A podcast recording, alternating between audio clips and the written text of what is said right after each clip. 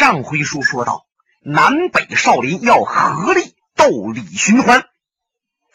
看来李寻欢这事儿啊，是越闹越大了，把南少林的女方丈心智都给惊动了。心智高僧率领着八大弟子，不远千里来到了嵩山少林寺。您接着往后听。李寻欢被认作梅花道的事儿，不单说惊动了女和尚心智，还惊动了许许多多的武林高手。这是越来越热闹啊！你想，被白晓生排名武林界第一的那位天机老人，都被李寻欢给惊动了。这老爷子都出事插手这件事情。另外说。还有什么陕西三兄等等等等，都到少林寺来和李寻欢一战。还有那位名扬四海的胡疯子胡不归也出头了。咱们马上又要说到李寻欢的小老弟儿、好朋友阿飞也要赶到少林寺来救李寻欢。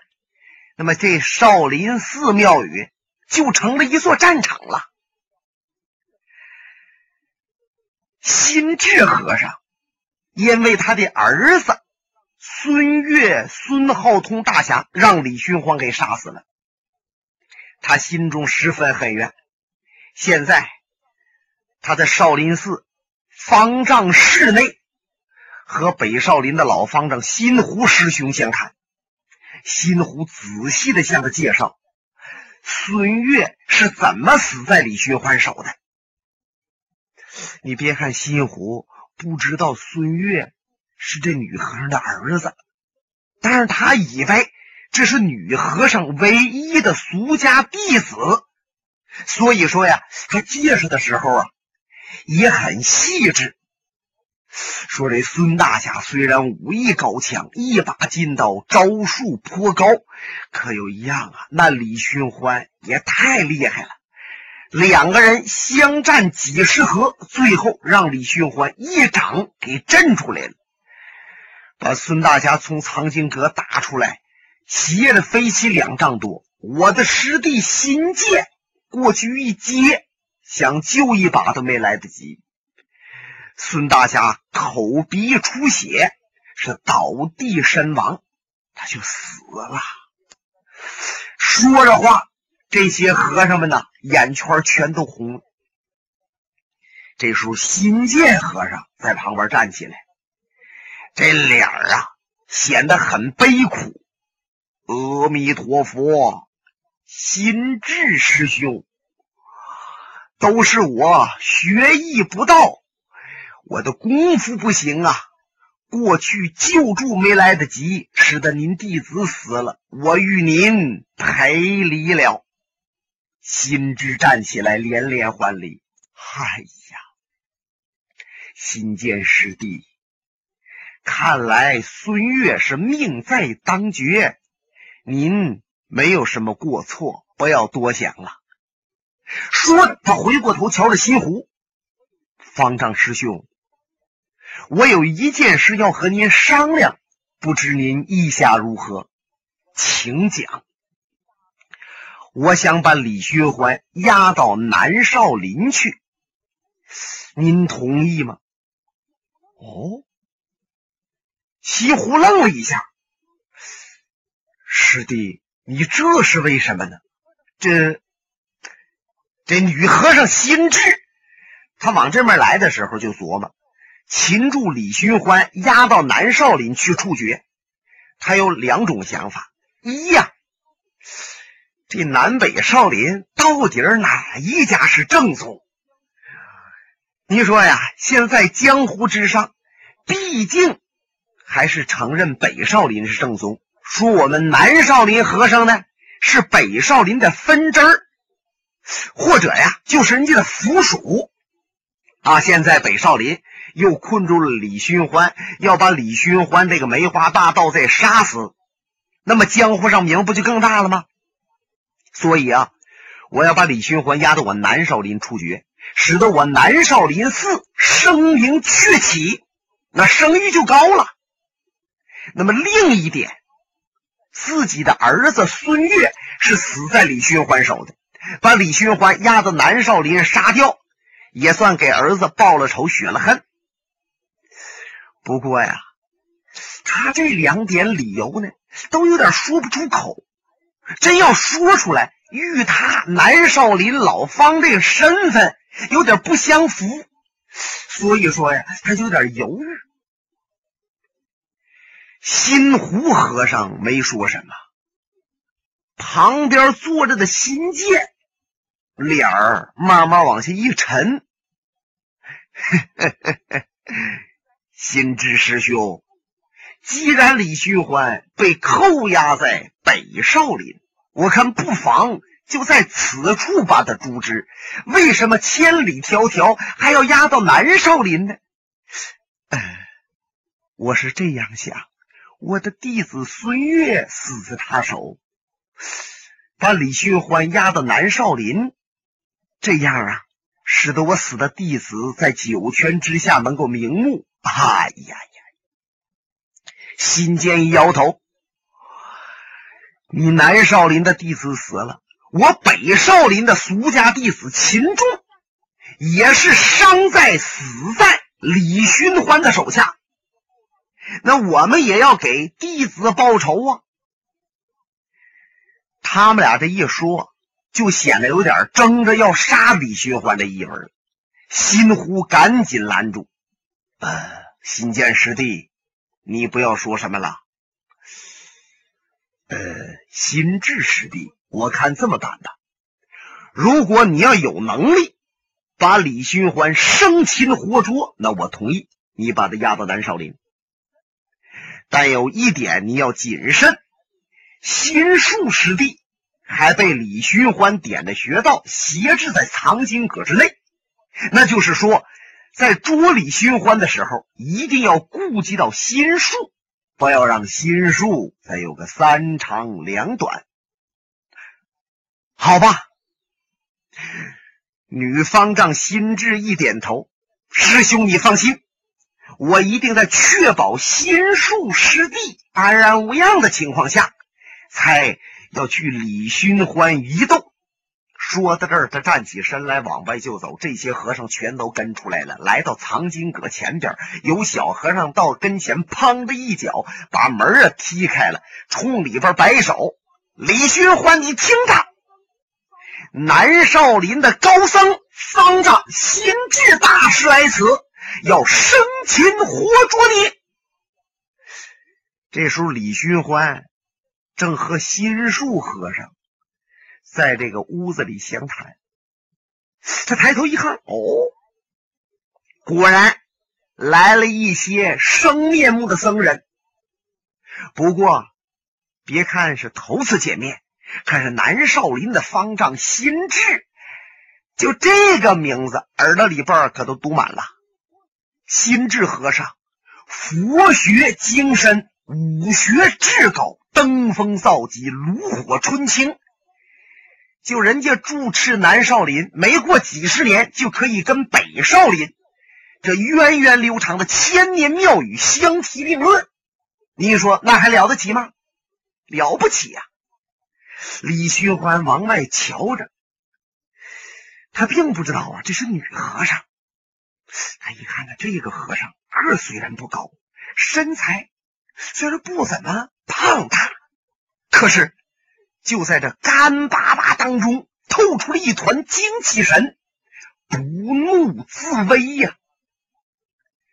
李寻欢慢慢站起身来，向外边一拱手：“哦，原来是心智大师光临，在下李寻欢不能到外边与你施礼。”无中有礼了，心智双掌合十。阿弥陀佛，李探花，我请你到阁外一叙。嗯，我请您到阁内一叙，请。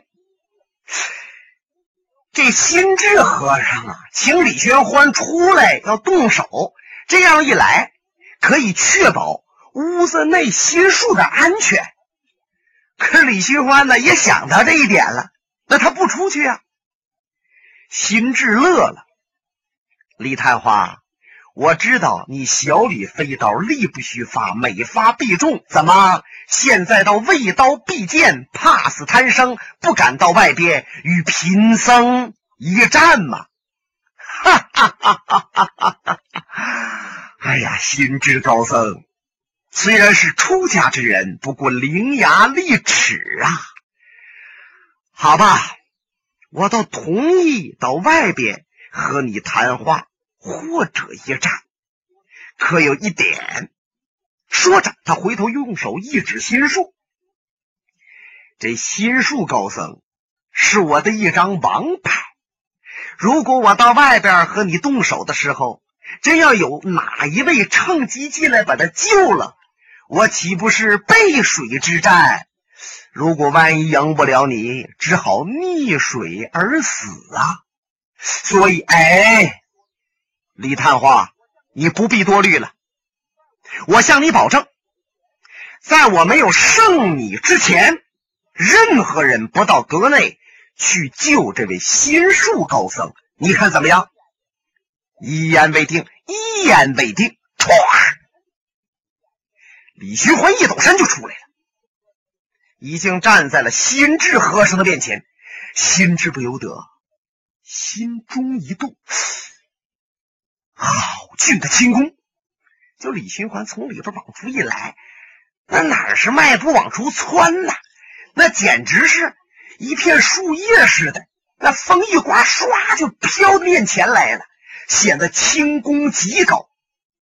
李寻欢再次施礼，然后又瞧瞧四周，新字辈的老和尚站着好几位，还有许许多多僧人。拿着刀棍列立在两边，虎视眈眈呐！李寻欢乐了，看来你们不要了李寻欢的命，是不能够善罢甘休。心知摇了摇头：“李施主啊，本来你文武奇才，可是你现在却做了梅花道，苦害苍生。如今……”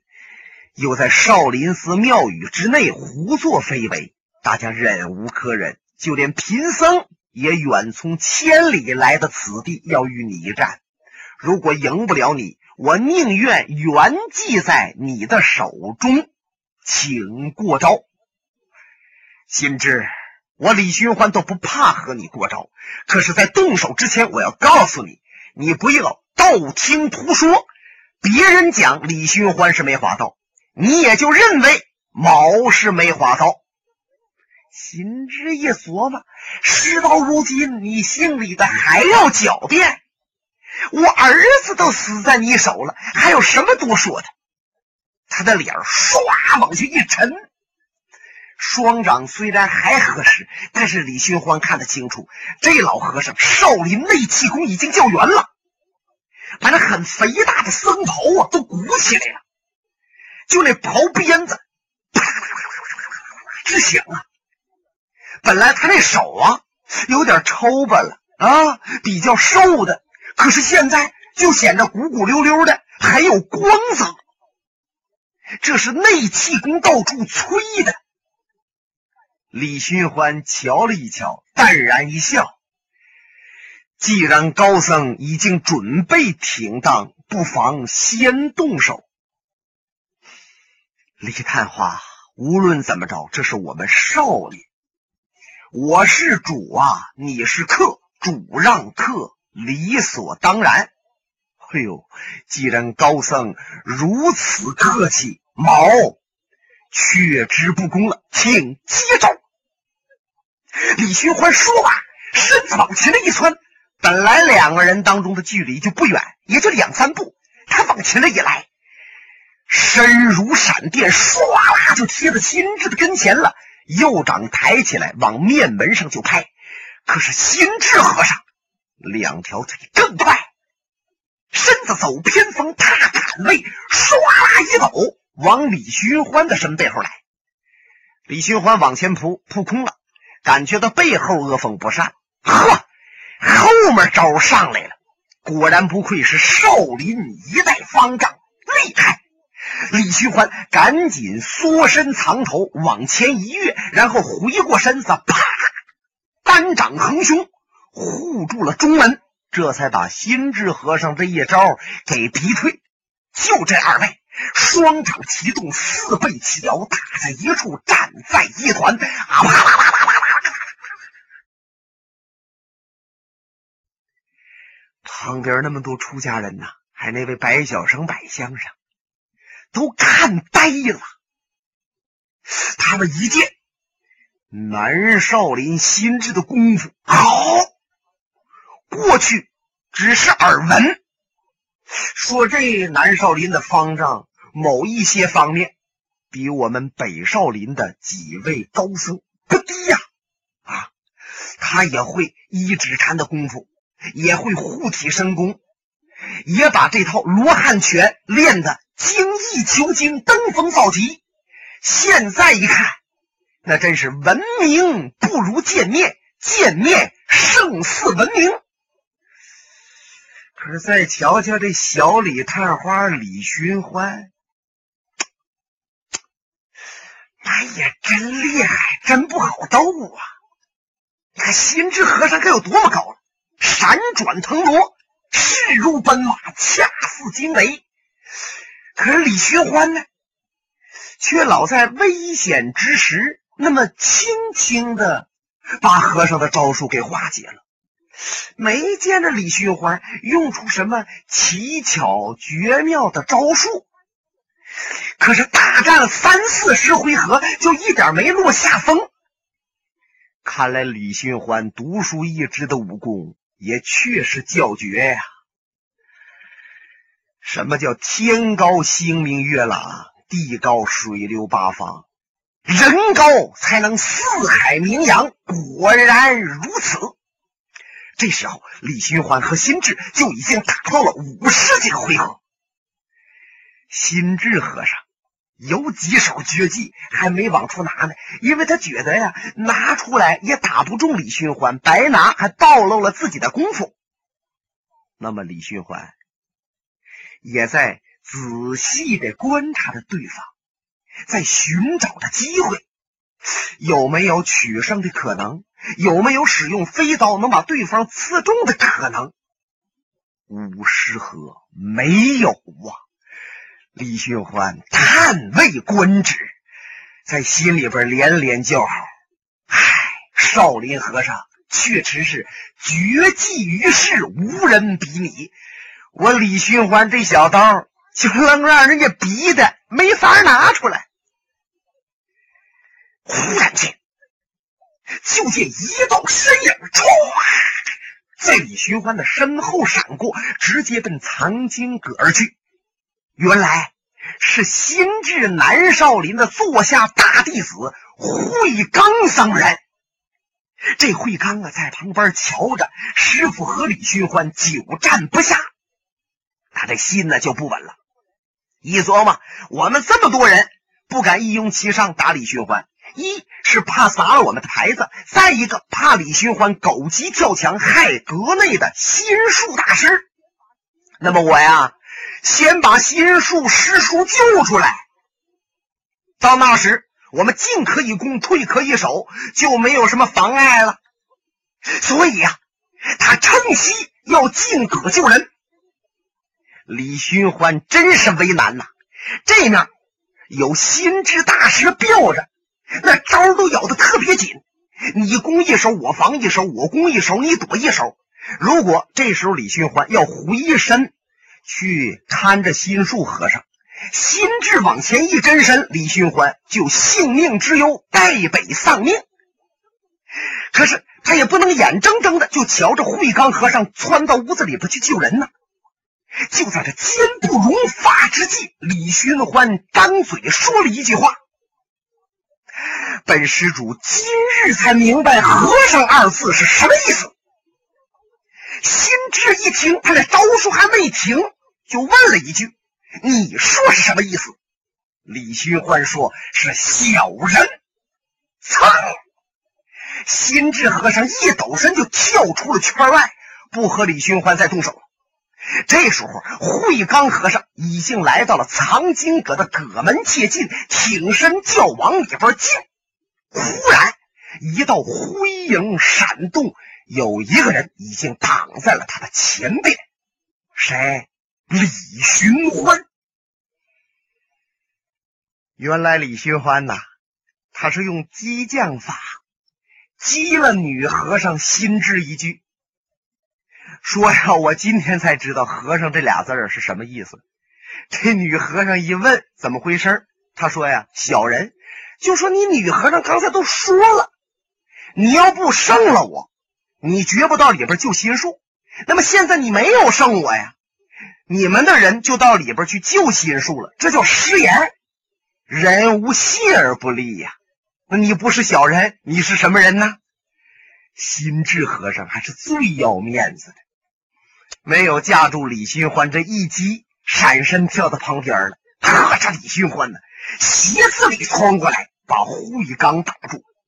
慧光抬手摸戒刀，李寻欢的手指尖上已经多了一把小刀，这就是小李飞刀，刀尖。就正冲着胡一刚的咽喉，和尚，我看你那把大刀未必能胜得了我这把小刀。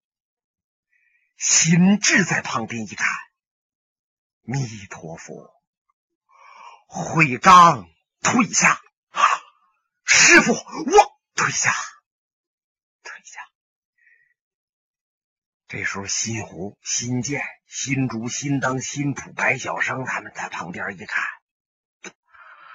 李寻欢呐，真不好斗啊！就连南少林心智这么高，也是堪堪和李寻欢打个扳平，没有捡了一点便宜。尤其是刚才李寻欢飘身往葛门这一拦。就那两条腿，我说那是腿吗？那简直跟闪电一样，甚至比闪电还快。我们眼睛都没跟上，他就过去了。那就是说，心智没赢得了李寻欢。我们在其位哪位单打独斗和李寻欢一战，也都难以取胜啊。那先别打了。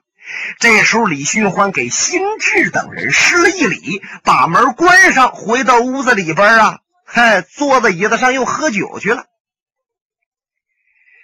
新湖和尚赶快把辛智请到方丈室泡茶落座，安慰了一番。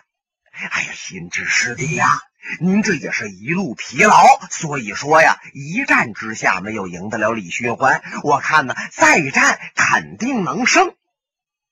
心智愣了一会儿，长叹口气：“师兄，我现在叫离嵩山回南少林了。哦，为什么？你不说要捉住李寻欢，押到南少林去吗？唉，也是师弟我眼空四海，目中无人，小瞧人家李寻欢了。那么一战之下，我已经感觉到，我。”即使不比人家低，也绝对不比人家高。何况他的小李飞刀还没用出来呢。那么，既然我在此处不能胜李寻欢，我又何必把李寻欢非得押到南少林呢？那我就告辞走了。好，师弟，你不要气馁呀。哎，既然你这么讲，我也要说，李寻欢的功夫确实是好。那么，某个人或去和他动手，都未必能够取胜，何况他还压着心术，这么办？师弟，你别走，你就在庙宇里边住着，咱们南北少林合力斗李寻欢，除掉这个祸害，你看行不行？说着，心湖着急了，站起来连连施礼：“师弟呀，师兄没你相帮可不行啊！万望你能够和师兄在一起。”说着，一躬到地。这心智脸涨得通红，赶紧顶礼相还。哎呀，既然师兄如此瞧得起小弟，小弟怎敢推脱？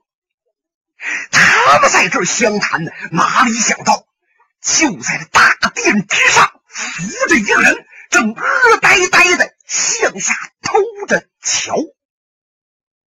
本节目由哈尔滨大地评书艺术研究所研究录制。刚才播送的是长篇评书《多情剑客无情剑》。